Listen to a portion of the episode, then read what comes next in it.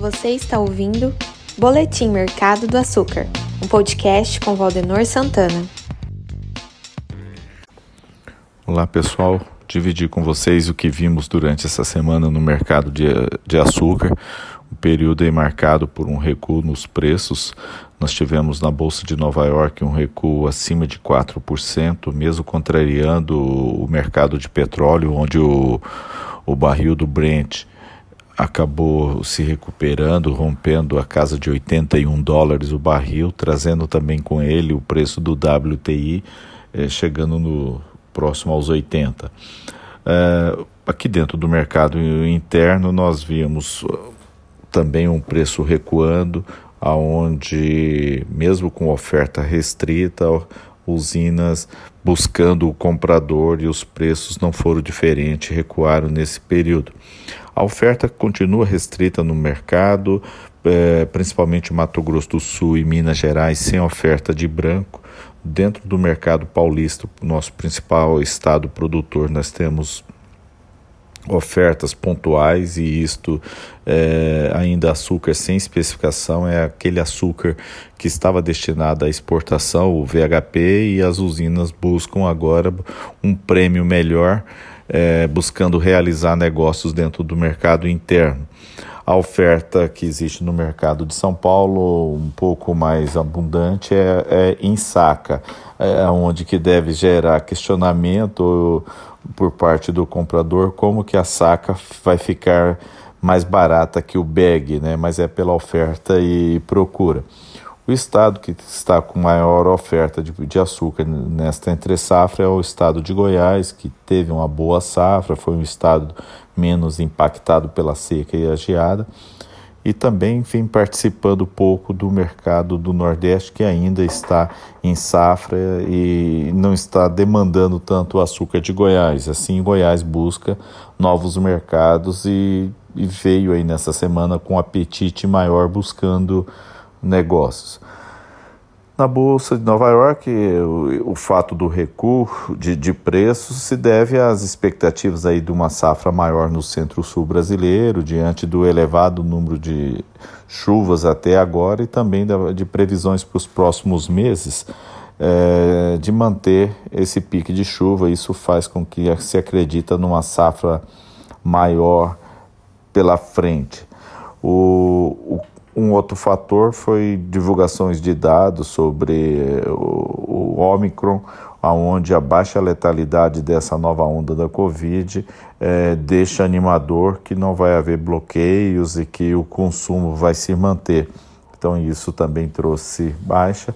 É, e o bom andamento da safra indiana e da Tailândia, é, reduzindo com isso, um, reduzindo aquele aperto que era esperado da oferta no curto prazo. Então, esse aperto foi amenizado e isso traz pressão aos preços.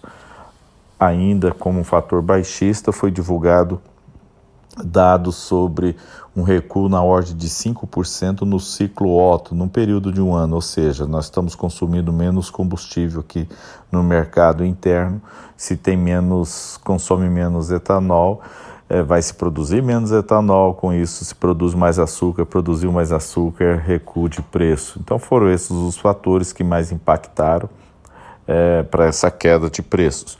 O, a queda de preço deve encontrar seu piso aí é, logo e não deve cair tanto mais por alguns motivos. O mundo precisa do açúcar indiano e seus e sem subsídios os preços é, precisam ser elevados novamente na direção de 19 a 20 centes para que a, a Índia passe a exportar novamente. Então, em algum momento, precisa haver essa recuperação.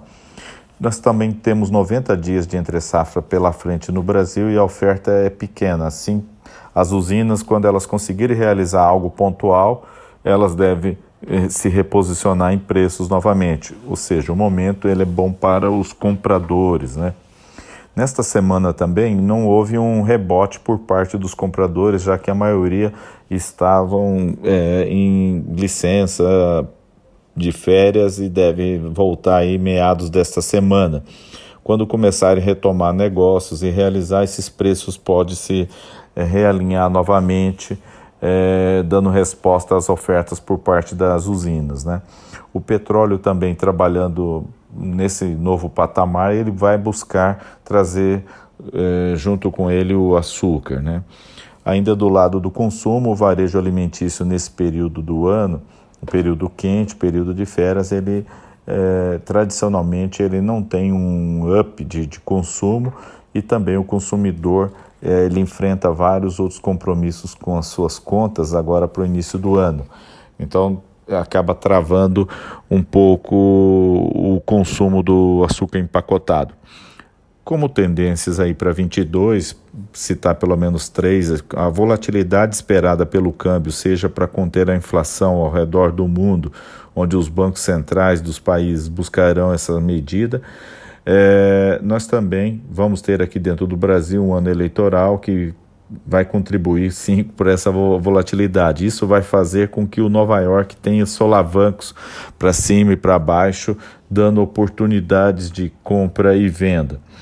Teremos preços aí acima dos 100 reais diante do déficit mundial e também da elevação do custo de produção, principalmente impactado pelo câmbio.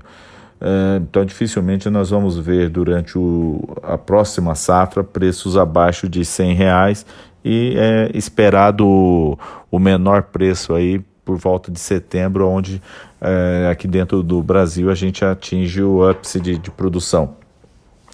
Então é mais ou menos isso que eu quis dividir com vocês, um resumo do que foi comentado e visto ao longo dessa última semana.